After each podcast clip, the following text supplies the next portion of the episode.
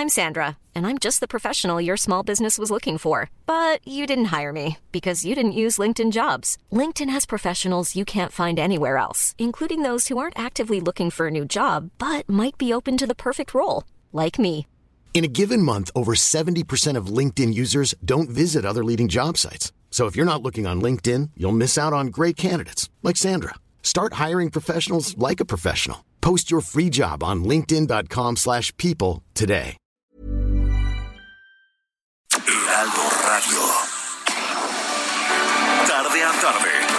Necesitas saber de forma ligera, con un tono accesible. Solórzano, el referente informativo.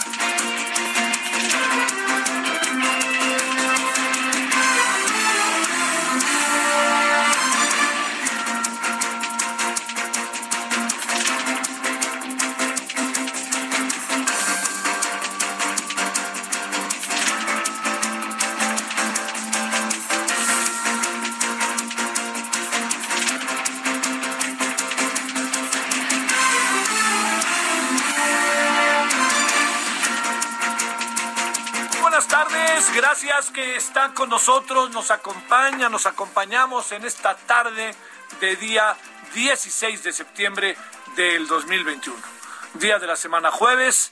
Eh, quizás habrá el caso, ¿no? De que algunas personas hayan ido a trabajar el 15, aunque el 15 se trabaja, ¿eh? Formalmente. El 15 en la tarde hubo poco tránsito, como le decíamos ayer. En la tarde, por lo menos aquí en la Ciudad de México. Y el 16, que es hoy, no se trabaja, aunque hay mucho movimiento en la ciudad, sobre todo en ciertas zonas, por, como usted lo sabe, por el desfile. ¿No? Que es todo un tema, ¿eh? Para platicar de él. Pero habrá quien no trabaje mañana, a lo mejor, ¿no? Y que se agarra el puente de 16, 17, 18 y se regresa el 19 en todo el país. Entonces, bueno, pues quien lo hace tenga el mayor de los cuidados. Yo le diría atentamente, cuídese. Si no tiene reservación, pues híjole, mejor no. Si tiene reservación, cumpla todos los requisitos que usted ya sabe y que supongo el lugar al que va se lo van a exigir, ya sea transporte terrestre, transporte aéreo, lo que fuera, ¿no? Y que tenga usted mucho cuidado. Bueno, esto es, eh, digamos, ahora sí que como usted lo, si me lo permite, es como lo general, general. Eh, ha habido, me parece que no de manera casual, una gran polémica en torno a la forma en que algunos eh, funcionarios, sí son funcionarios, embajador, no embajadores, no, este, cónsules, han, eh, han presentado o han dado el grito, ¿no? Señaladamente el tema de Estambul, tan bonito que es Estambul. Para allá en Turquía, la señora Isabel Arvide eh, empezó como a, a- desde anoche lo platicábamos, ¿no? Empezó a decir, pa, pa, pa, viva López Obrador. Y alguien le dijo, oiga, no, López Obrador no puede colocar a usted como un héroe de la independencia, bueno, simplemente porque no, no participó como tal, ¿no? Y entonces, este, luego contestó la señora Isabel Arvide diciendo que es que esa mujer ha filtrado información y la despedimos y ya quería volver a trabajar y no, bueno, el asunto siempre, ¿no? Tiene que haber, es muy, muy, muy, muy, en verdad, a veces de la 4T, ¿no? Siempre tiene que haber ahí una causa externa que uno dice, bueno, ¿y qué fregados pasó aquí, no? Siempre tiene que haber algo externo, nunca pueden verse a sí mismos.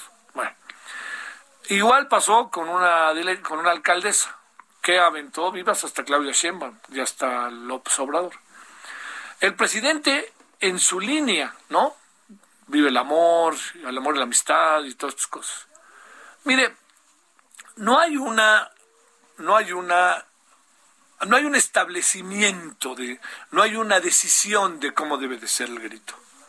Si usted quiere gritar, vivan los países del tercer mundo como Echevarría, pues lo puede gritar con la mano en la cintura. Nadie, nadie auténticamente lo, este, lo limita. Eh, no hay un, no- no, digamos, nadie viola la ley, ¿no? Que eso es muy importante si lo hace. ¿Dónde está el asunto? Ese es el tema. Es una discusión que a mí me parece profunda y muy interesante. Eh, ¿qué se celebra el día, estos días? La independencia de México. ¿Qué es lo que nosotros recordamos? Como se dice, ¿no? A los héroes que nos dieron patria y libertad. Entonces, todo lo que tenga que ver con este proceso de desarrollo de un día, de días tan queridos, tan entrañables como los que estamos viviendo en relación a la, a la independencia, uno imagina históricamente que si alguien tenemos que reconocer es a aquellos, no a los de ahora, porque los de ahora están haciendo una chamba en la cual todo se vuelve coyuntural. Entonces decir arriba López Obrador conjunta una serie de variables que al final no nos explican y no le dan vía libre a lo que realmente se celebra, que es la independencia de México. ¿Qué tiene que ver López Obrador con la independencia de México? Pues bueno, lo tiene que ver, si eso se trata, el general Lázaro Cárdenas, lo tiene que ver muchos personajes de nuestra historia, incluso algunos recientes, aunque no nos gusten, hicieron su parte. Eh, pero el presidente en eso, digamos, nadie, el presidente en eso trae su propia dinámica, pero yo presumo que la arenga del presidente lo que busca también es fortalecer el estado actual de las cosas derivado de aquellos años. Simplemente decir, vive el amor, a mí me parece verdaderamente así como arenga de los 60, pero bueno, pues, si, lo quiere decir que lo diga, ¿no? Viva la honestidad, pues bueno, pues, por supuesto, digo, supongo que... Pero bueno, si él lo quiere hacer, lo puede hacer, que quede claro. La clave es qué tanto trasciende y qué tanto le, le, le fortalece, esa es la parte, una revisión histórica en un día como hoy para que todos podamos eh, conjuntar y ver exactamente cómo vemos la independencia. Hoy se dedicó a sumar una serie de adjetivos que le decían a Miguel Hidalgo, que a mí me parece que, bueno, pues está bien recordarlos, pero yo creo que, perdone, yo tengo la impresión de que él lo estaba diciendo por Miguel Hidalgo y por lo que él presume que le dicen a él. O sea, colocarse en la misma dinámica. Luego también, yo soy, no soy católico, pero soy de formación católica, de niño. Este, no sé por qué dice Jesús Cristo. El propio Papa dice Jesucristo.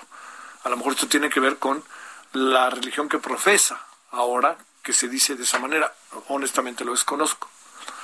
Y el caso de la alcaldesa, y de por ahí una presidenta municipal que dijo vivas a todo el mundo, decir viva López Obrador y viva la señora Claudia Sheinbaum, cae en un oportunismo y en un servilismo y en un me voy acomodando. Entonces, el, la pulcritud del grito de independencia tiene que ver con fortalecer el sentido de la independencia. Perdóneme a mí, no creo que Claudia Sheinbaum haya hecho que el país sea más independiente y no creo que López Obrador haya hecho que el país sea más independiente de lo que hemos venido viendo y de lo que sabemos. Pero no estamos aquí ante un parteaguas todavía. No lo veo, ese es el objetivo. Ese es el objetivo que tiene la 4T. Pero no me digan, si han pasado cosas, si han pasado cosas, pero han pasado muchas otras cosas que los hacen ver exactamente como los de antes. Entonces, crear ese ambiente es sumarse de manera, a mí me parece que, fuera de lugar de lo que estamos viviendo.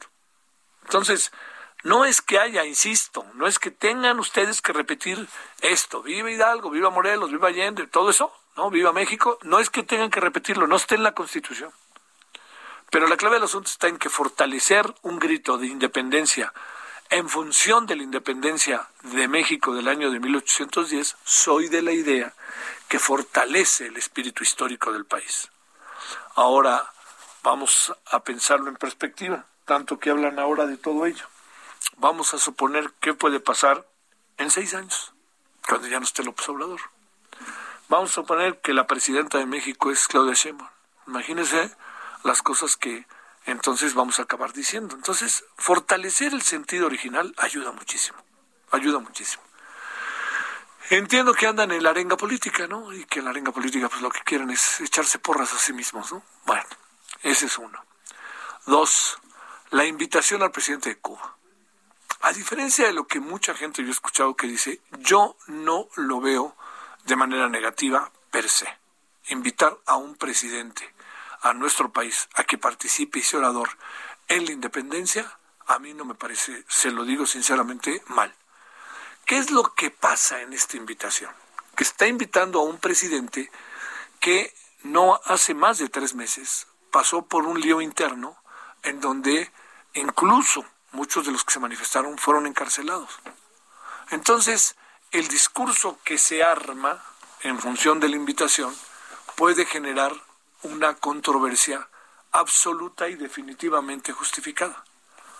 Yo creo que este toma y daca que se ha dado, que si es dictador o no es dictador, todas esas cosas, eh, yo creo que hay que conocer un poco Cuba por dentro para entender algunas cosas, ¿no?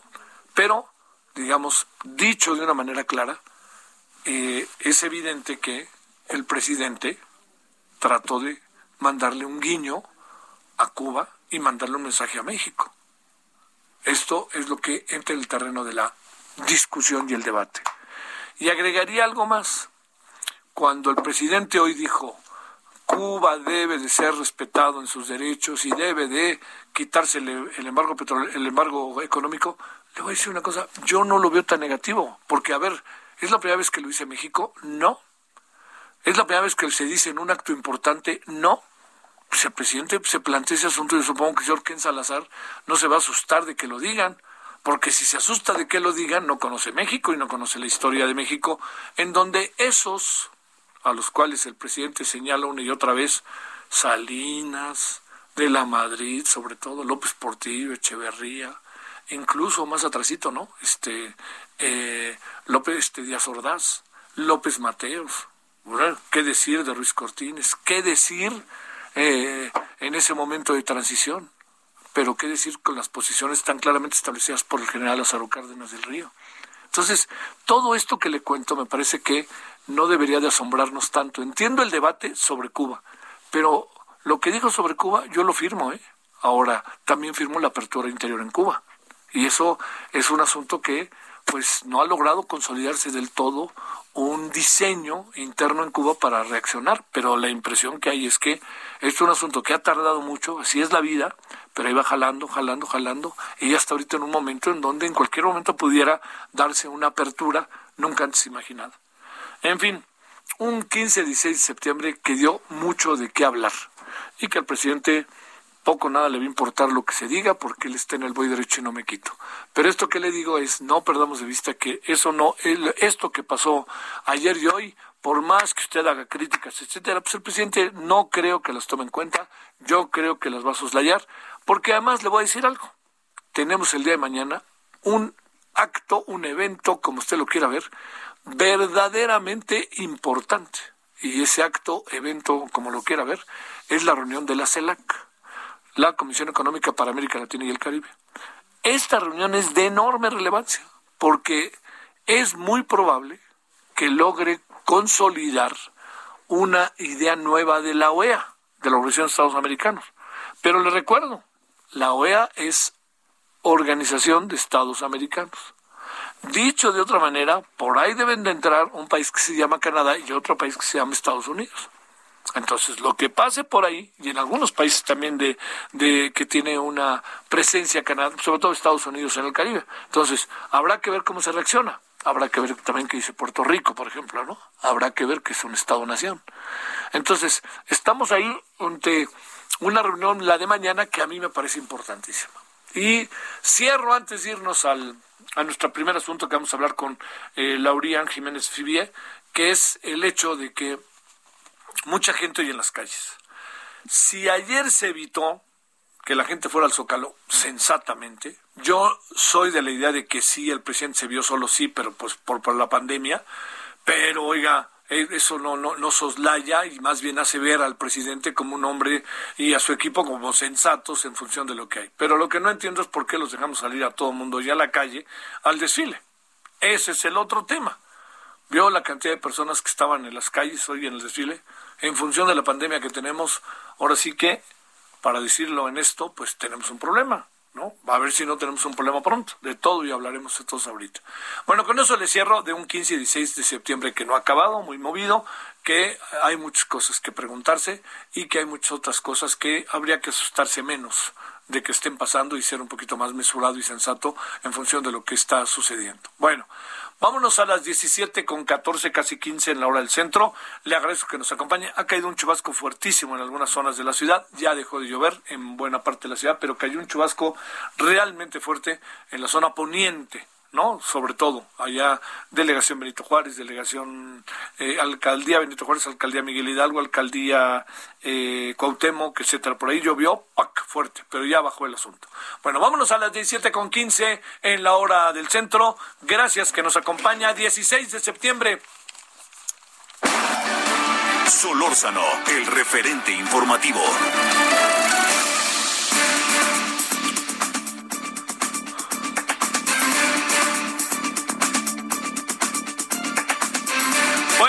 Decía cómo andan las cosas con el COVID. ¿Por qué lo planteamos? Lo planteamos un poco para pensar si algo pudo presentarse la de ayer, una reflexión sobre ello, pero también por otra razón, porque el tema de los niños sigue ahí, latente, en el manojo de contradicciones que en verdad sobre este tema y otros más ha sido el señor eh, Hugo López Gatel.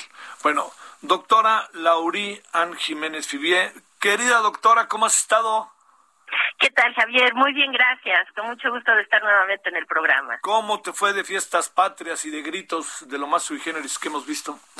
Sí, así es. Pues aquí encerrados, aquí en casa sí estamos todos encerrados, la verdad. Qué bueno. Sí. Hicimos un, un poco de, de comida mexicana y este tipo de festejos aquí en familia, pero nada más. Bueno, eh, primero, ¿cómo viste el grito? Nadie se aparece en el Zócalo. Y hoy en el desfile una cantidad de gente enorme allá en las calles de la ciudad de la Ciudad de México, Reforma, eh, Avenida Juárez y hasta donde pudieron entrar hasta el centro histórico. Bueno, pues también es, es el mismo tipo de contradicciones que, por ejemplo, eh, se dice que en pro de no eh, eh, perjudicar el asunto de la pandemia y de que no se den más contagios y demás, el Zócalo ayer eh, estuvo vacío, ¿no? Y se hace sin gente el grito de independencia. Pero pues qué rápido se les olvida que hace un mes, hace justamente un mes, eh, por ahí del 14-15 de agosto, se tenía en, en la plancha del Zócalo durante varios días, se tuvo entre 7 y 8 mil personas por día, festejando este asunto de los llamados 500 años de lucha indígena o algo así, ¿no? Cuando se puso la maqueta esta del Templo Mayor y no sé qué.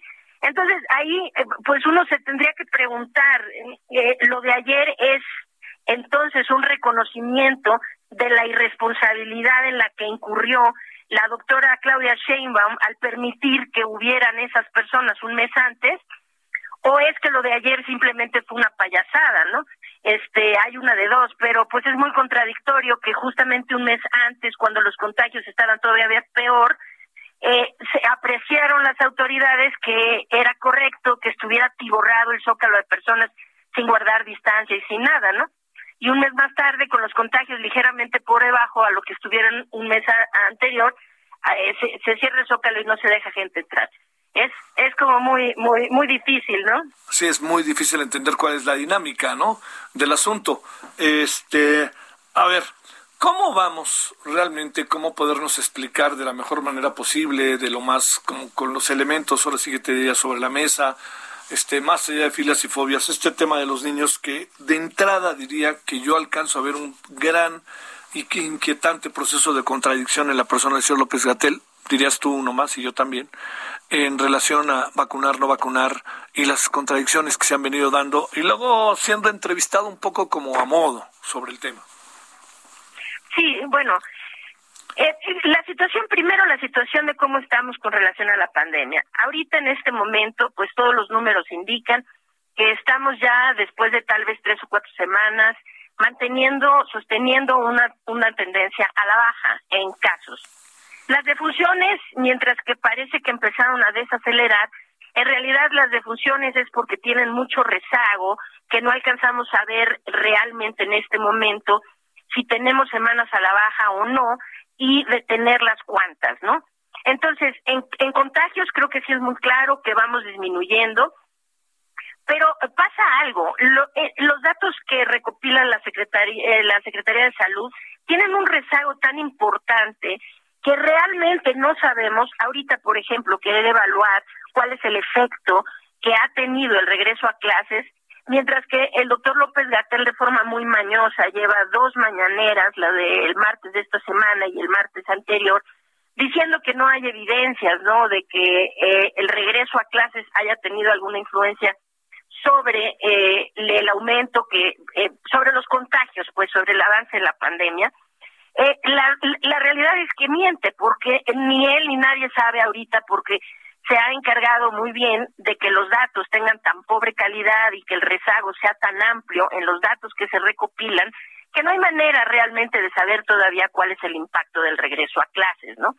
Lo que sí sabemos es esto, y esto sí son cifras así claras, ¿no? Esta eh, eh, repunte que tenemos ahora, este tercer repunte o tercera ola, como le quieran llamar, lleva 18 semanas epidemiológicas, es decir, llevamos 18 semanas, todavía no concluye, pero lleva 18 semanas epidemiológicas que representan el 21.7 del total de la pandemia, 21.7% del total de duración que lleva la pandemia. En los menores de edad, durante estas 18 semanas, que son un poquito más del 21% de toda la pandemia, los casos los casos que se han dado en menores de edad son 96.739 casos reportados en personas de 0 a 17 años durante estas 18 semanas.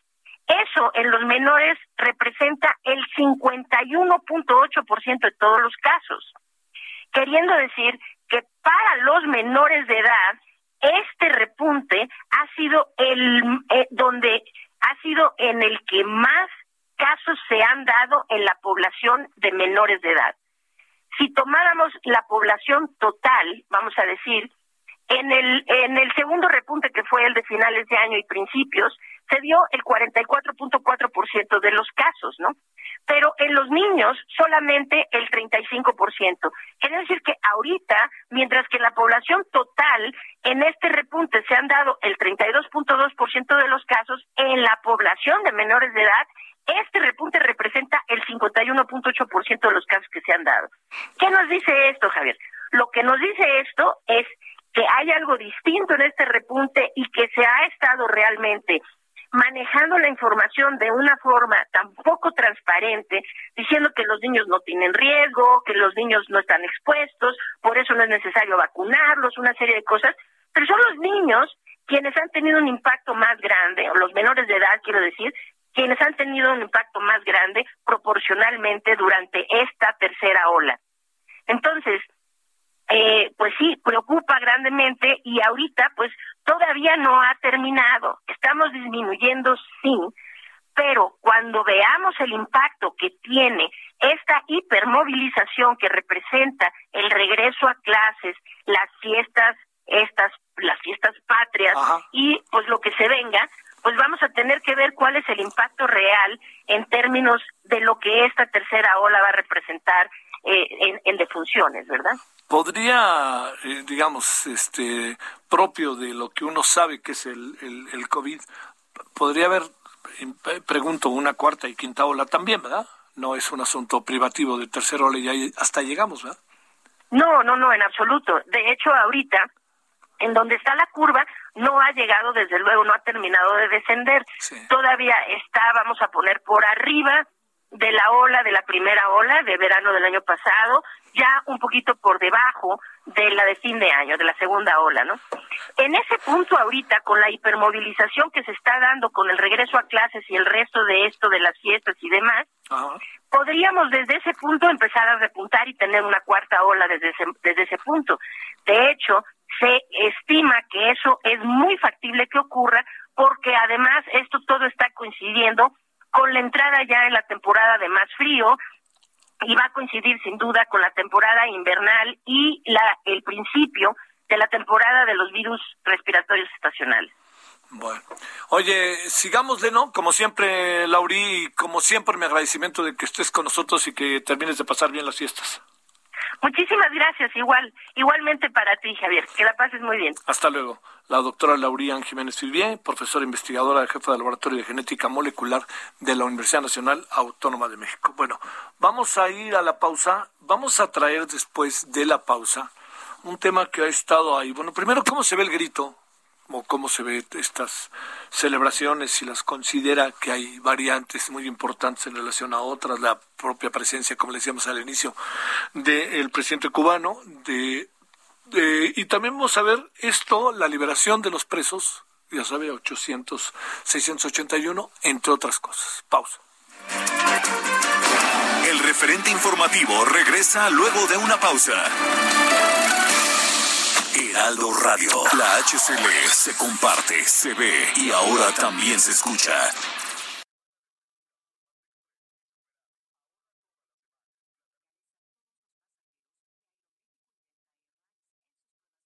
Heraldo Radio. La HCL se comparte, se ve y ahora también se escucha. Estamos de regreso con el referente informativo.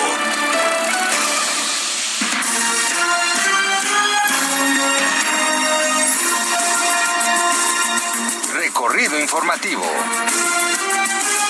CEP confirma que el programa Aprende en Casa se mantendrá todo lo que resta del ciclo escolar 2021-2022.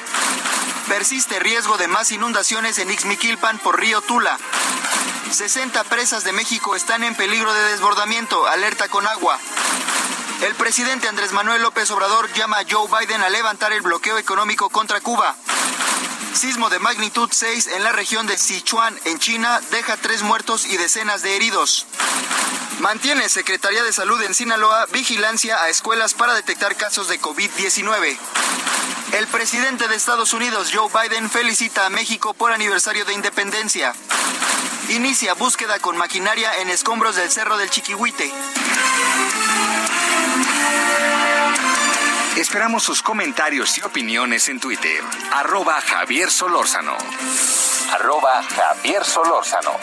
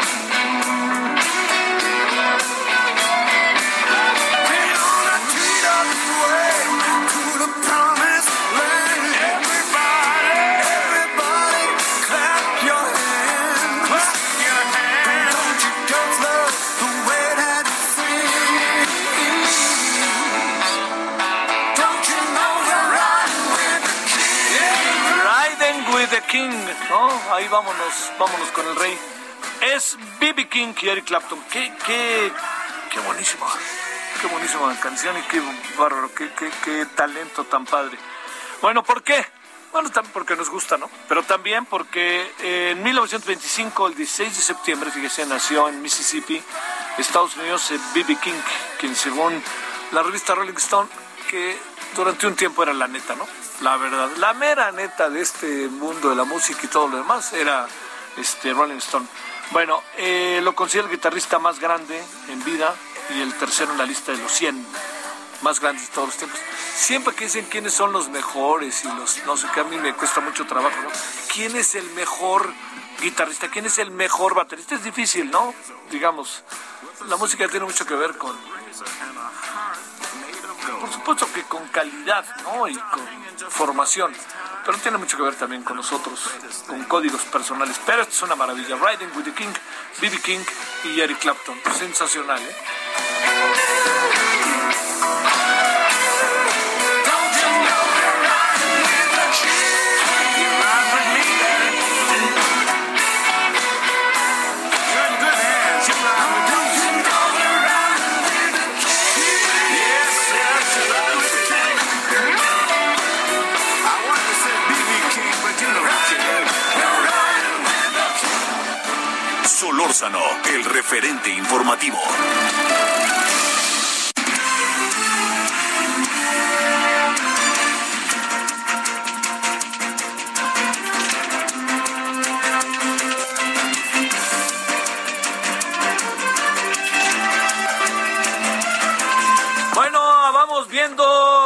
Pasado el día de hoy. Si se le parece, Paris Salazar. No hay mañanera, pero como si hubiera, ¿no? Adelante, Paris. Buenas tardes, Javier, amigos, amigas de Aldo de México. Y es que esta mañana el presidente Andrés Manuel López Obrador hizo un llamado a su homólogo John Biden a levantar el bloqueo económico que mantiene Estados Unidos contra Cuba desde hace 62 años. Y es que durante su mensaje en el desfile cívico-militar por el 211 aniversario del inicio de la independencia de México, López Obrador consideró que por resistir al bloqueo económico, Cuba debería ser considerada como un patrimonio de la humanidad. Y es que el presidente estaba acompañado por su homólogo cubano, Miguel Díaz Canel, y a unos metros estaba el embajador de Estados Unidos en México, Ken Salazar. Eh, ahí fue donde López Obrador hizo este llamado al gobierno de Estados Unidos para que levante este bloqueo económico. López Obrador consideró que si se logra se lograra tener éxito este bloqueo, sería un triunfo pírrico, vil y canallesco de Estados Unidos y que sería una mancha de esas que no se borran ni con toda el agua de los océanos. Y bueno, López Obrador apeló a la sensibilidad del presidente John Biden para levantar este bloqueo, así como Jimmy Carter supo, supo entenderse con Omar Torrijos para devolverle la soberanía y el canal de Panamá. Y es que desde el Zócalo de la Ciudad de México pidió a los cubanos también, a esta comunidad cubana en Estados Wow, bueno, estábamos ahí con que le pidió a la comunidad cubana en Estados Unidos, bueno, está ahora sí que soltando, soltando procubanismos del régimen actual y del régimen de muchas décadas ya, el presidente López Obrador, ¿no? Pero a ver, es que me, me importaba mucho porque usted escuchara, eh, yo ya lo escuché, pero por si usted no lo había escuchado, ¿Qué es lo que le pide? A ver, nos quedamos, mi querido París, cuando dijiste, le pidió a la comunidad cubana en los Estados Unidos que... También trabajen por esta reconciliación, que dejen atrás los rencores y trabajen por esta reconciliación para el pueblo de Cuba, Javier. No, a ver, este, ¿qué otras dos notas traes? La del ejército y la del desfile. Venga de ahí, París. Así es, es que el secretario de la Defensa Nacional, Luis Crescencio Sandoval, señaló que las Fuerzas Armadas se adaptan a los tiempos y que actualmente respaldan al gobierno del presidente Andrés Manuel López Obrador. Expuso que el ejército, la Fuerza Aérea y la Armada trabajan objetivamente y se adaptan a los tiempos actuales y que en este contexto se respalda firmemente el proyecto del presidente López Obrador. Y es que en este Zócalo Capitalino, Luis Crescencio Sandoval hizo un a ver qué. A ver, pregúntale qué está pasando para que. A ver si podemos evitar que nos vuelva a pasar. ¿Sale? A ver qué, qué, qué, qué anda ahí por ahí sucediendo. A ver si nos, nos ayuda París. Bueno, la cosa está en que eh, el ejército se adapta y respalda fir firmemente a la 4T dice el secretario de la Defensa Nacional, cuestión que tiene, eh, digamos, es un discurso propio de estas fechas, pero también propio de lo que ha sido el gran apoyo y el gran, la, la, la, el gran apoyo y lo que ha destacado el presidente al ejército en todo lo que va de su administración cuando pensamos que eso no iba a pasar, pero así pasó, tal cual. Vámonos contigo otra vez. Este, nos quedamos cuando dices que respalda firmemente a la 4T el secretario de Defensa Nacional y ahí otra vez se nos fue. Así es, y es que el, secretario de la Defensa Nacional también hizo un llamado a esta unidad nacional pese a las diferencias de pensamiento. Dijo que en la actualidad los procesos de transformación ya se inician eh, democráticamente y no con las armas como era anteriormente, que ahora el pueblo ejerce su derecho ciudadano a elegir un proyecto de nación con el cual se identifica y está convencido de su viabilidad.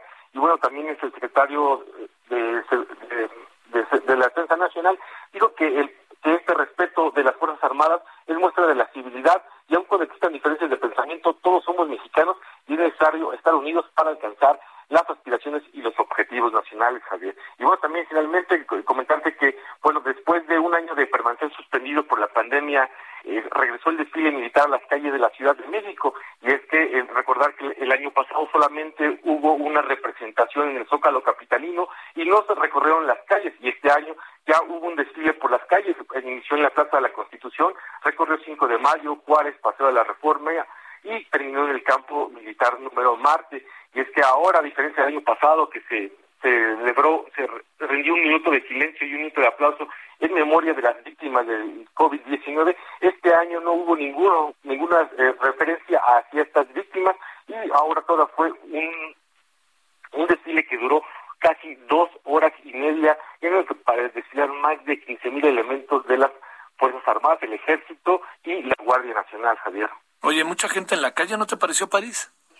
Así es, hubo bastante gente a lo largo de estos casi siete kilómetros que, recorrió, que, fue la, el recorrido de este desfile militar, pues se abrió a la gente, a pesar de que todos los elementos de la Secretaría de Defensa Nacional, la Marina y la Guardia Nacional estaban vacunados, también se trató que la gente en las calles estuviera tan eh, a distancia, sin embargo, las calles del centro histórico estaban, lucían bastante llenas, así como en el Paseo de la Reforma que al parecer poco a poco se van poblando cuando va avanzando la vacunación en el país, Javier. Gracias, París. Buenas tardes.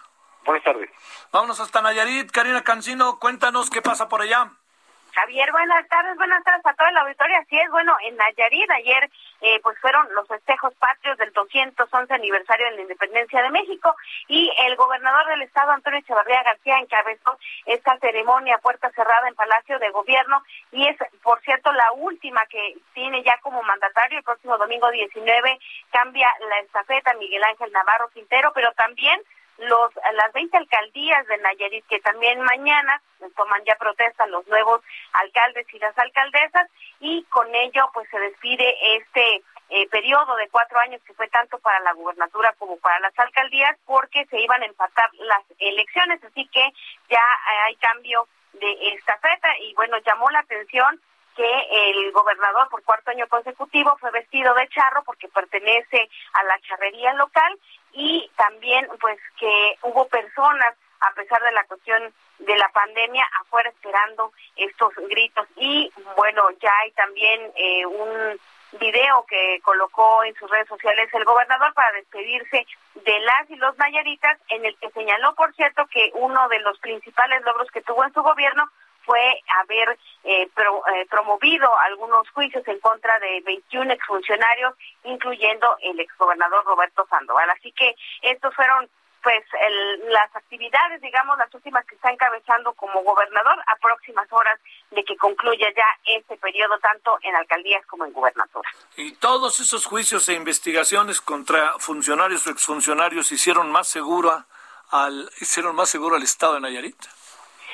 Pues hay mediciones de las, sobre todo de las instituciones eh, federales que señalan que Nayarit ha reducido la cuestión delictiva, eh, principalmente lo que se veía en 2010, 2011, que eran estos delitos de alto impacto, de enfrentamientos en la calle entre bandas rivales delincuenciales y bueno, eso es lo que ya no se ve desde 2017 en Nayarit, aunque pues siguen los robos a casa habitación, hay algunas otras circunstancias, sobre todo feminicidios que se han estado investigando, pero pues quedan muchos pendientes por dar seguimiento, Javier, eh, la cuestión de los desaparecidos, por ejemplo, que es algo que no ha concluido, que sigue se sigue presentando en Nayarit, que la ONU, por cierto, cuando venga a finales de este mes, eh, pues también tendrá que revisar lo que tiene su comisión especial para expansión forzada, que está señalando más de una treintena de casos en Nayarit, así que hay cosas que quedan pendientes en cuanto a seguridad, pero digamos de modo eh, distinto de las cosas que le preocupan a la gente, robos, asaltos y esto, pues sí ha bajado la cuestión delictiva en nuestro estado. Te mando un saludo, Karina Cancino, buenas tardes. Gracias, Javier. Buenas tardes, buenas tardes a todos. Bueno, vámonos allá a Campeche. ¿Cómo va el primer día de la señora que también dijo viva López Obrador, Guillermo Oficer? Muy buenas tardes, Javier. Te saludo con gusto desde Campeche. Así es, ya empezó Laida Sansores a mostrar el cambio de gobierno que se ha efectuado en este 16 de septiembre. Desde el primer minuto eh, aquí en Campeche se dio el cambio de mando de la Secretaría de Seguridad Pública y una vieja conocida de los capitalinos se trata de Marcela Muñoz Martínez que se desempeñara también en el rubro de seguridad en la alcaldía Álvaro Obregón cuando Laida Sansores fue alcaldesa, fue quien tomó el mando. En los primeros minutos de este eh, jueves ya se dieron algunas, algunos detalles de lo que va a estar realizando la gobernadora Laida Santores San Román y ahora la secretaria, la nueva secretaria de Seguridad Pública, prometieron que tendrían a la mejor policía del país, anunciaron mejores salarios, más atenciones y equipamiento y también la implementación de cámaras para cada uno de los elementos en sus chalecos, estas cámaras que eh, también se pusieron en marcha en la alcaldía Álvaro Obregón, allá en la Ciudad de México. Marcela Muñoz Martínez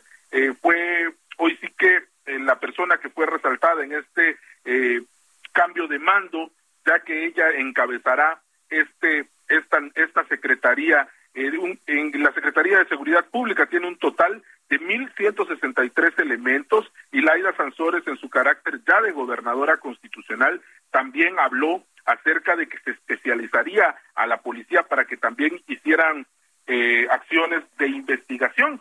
Va a ser todo, todo un cambio el que viene para la Secretaría de Seguridad Pública. Recordemos que Campeche se mantiene como uno de los estados más seguros del país, al menos así ha sido sobre los últimos eh, dos sexenios. Ahora Laida Sansores con este cambio de estrategia pretende que eh, afianzar esta fortaleza que tiene Campeche aquí en todo, en los 13 municipios, en todo el estado. Así están las cosas desde Campeche, Javier.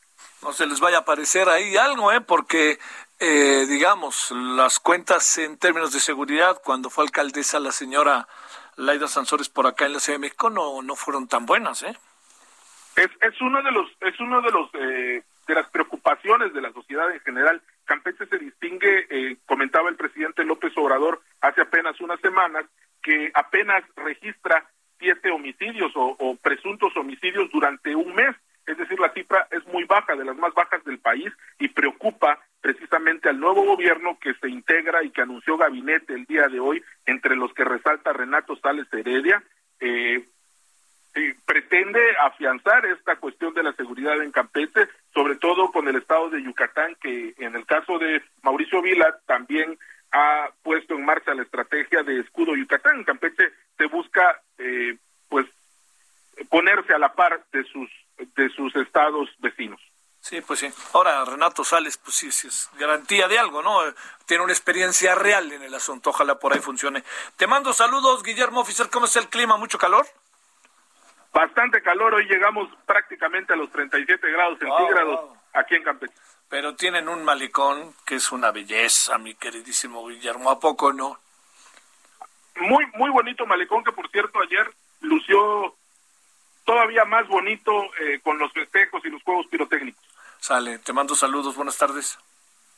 Un abrazo, buenas tardes. Guillermo Oficial allá Campeche Capital, desde allá estaba. Bueno, de Campeche nos vamos a Michoacán. Charbel Lucio, ¿qué me cuentas, Charbel? ¿Cómo van las cosas? ¿Qué tal, Javier? Buenas tardes. Pues te platico que eh, un profesor de la CENTE en Michoacán hizo público un video en el que quemó un millón de pesos con el que asegura un líder magisterial de Michoacán intentó sobornarlo.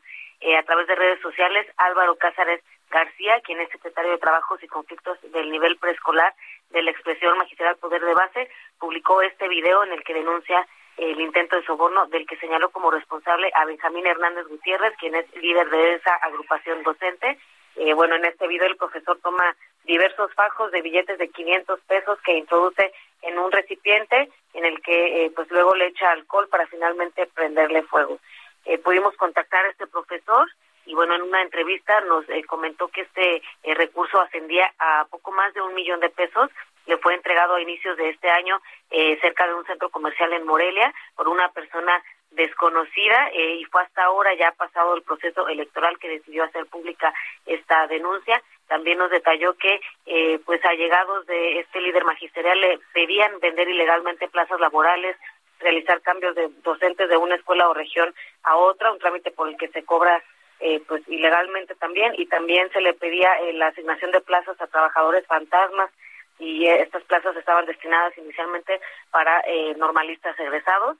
Y bueno, al ser cuestionado sobre el origen del millón de pesos que le fue entregado, el denunciante dijo que eh, previamente hubo una liberación de pagos para trabajadores eventuales que a pesar de que nunca se presentaron a laborar en sus centros de trabajo, les fueron designados hasta 80 mil pesos por persona y eh, bueno, pues él presume que de ahí salió este monto eh, que fue utilizado para intentar sobornarlo.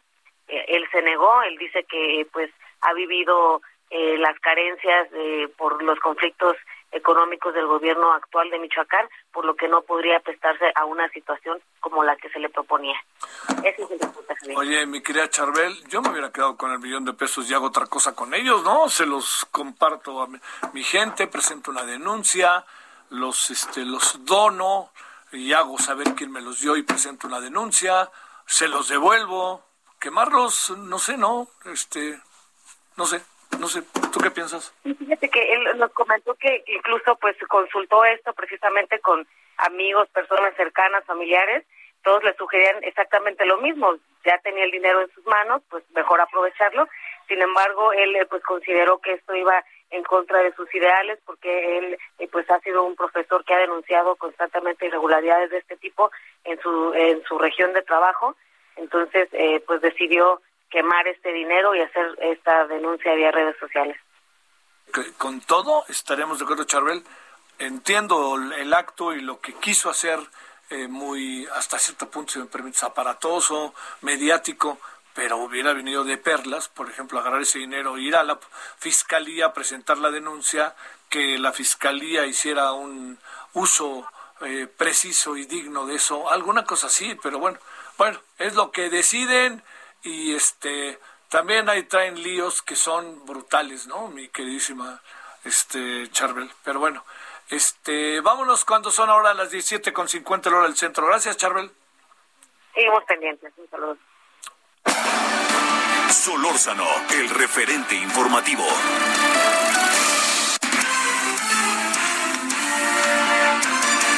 ¿Usted qué hubiera hecho con ese millón? ¿Qué hubiera hecho con ese millón usted? ¿No? Bueno, pues sí, niños con cáncer, vacunas, donarlo a una fundación. Bueno, ya saben quién hubiera estado feliz si se lo lleva a la mañanera y aquí está el millón de pesos. Una denuncia para denunciar a quien lo entregó y que incluso sea la justicia la que se encargue de él. Pero bueno, bueno, bueno. Vámonos contigo, Marta de la Torre, hasta Colima. ¿Cómo estás, Marta? Así es, ¿qué tal Javier? Pues elementos de la Policía Estatal de Colima se fueron hoy a paro de labores. Y es que ellos se manifiestan inconformes porque no les eh, han pagado su salario, los tienen con retrasos en el pago de salario después de que el gobernador José Ignacio Peralta Sánchez desde julio pasado pues se declaró en quiebra y sin dinero para pagar a los trabajadores de gobierno del estado y bueno, pues está solicitando apoyo del gobierno federal. Esto también afecta a los policías del estado, son 300 policías los que están inconformes porque además de que pues reciben su salario con mucho retraso hasta que llega de gobierno federal, se les debe la prima vacacional que debe ser cubierta cada seis meses. También no se les ha dado el retroactivo del aumento salarial de este año, que debe ser retroactivo el primero de enero. Además de que desde el año pasado pues los quitaron de la modalidad del seguro social, están en la eh, quieren regresar a la modalidad 10, es decir, que los atiende el seguro social para que les pueda dar esta atención médica porque los quitaron de ahí, los tienen como personal de confianza ellos eh, pues exigen que se les deposite inmediatamente y que se les paguen todas sus prestaciones o de lo contrario se van a, mantener en paro.